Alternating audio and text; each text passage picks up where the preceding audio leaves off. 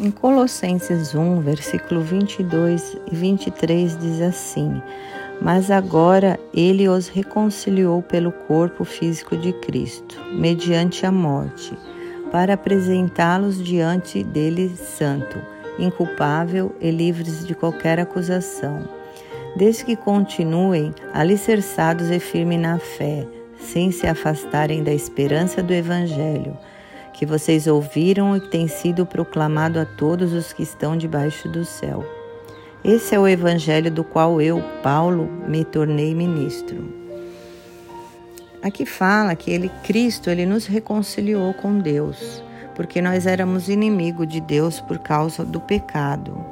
É, a única coisa que nos separava de Deus era o pecado. Então foi necessário um humano sem pecado nenhum, morrer por nós. Aí veio Jesus para fazer essa obra. O sacrifício de Jesus nos tornou santo e inculpável. A esperança de Cristo nos restaurou, mas temos que ficar firme na fé, crendo no Evangelho. E, e para nós sermos perdoados dos nossos pecados, e ser livres de qualquer acusação, nós temos que nos arrepender, pedir perdão e não repetir mais e não ficar mais no pecado, né?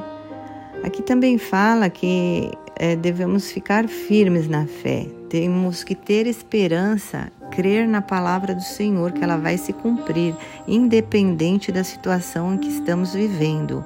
Não devemos olhar para o problema, não devemos olhar para a situação, para a enfermidade, para a dificuldade. Nós temos que levantar os nossos olhos a Cristo, temos que dobrar nossos joelhos, orar, entregar na mão do Senhor, crer na palavra dele, porque ela vai se cumprir. E em Cristo nós somos mais que vencedores. Amém?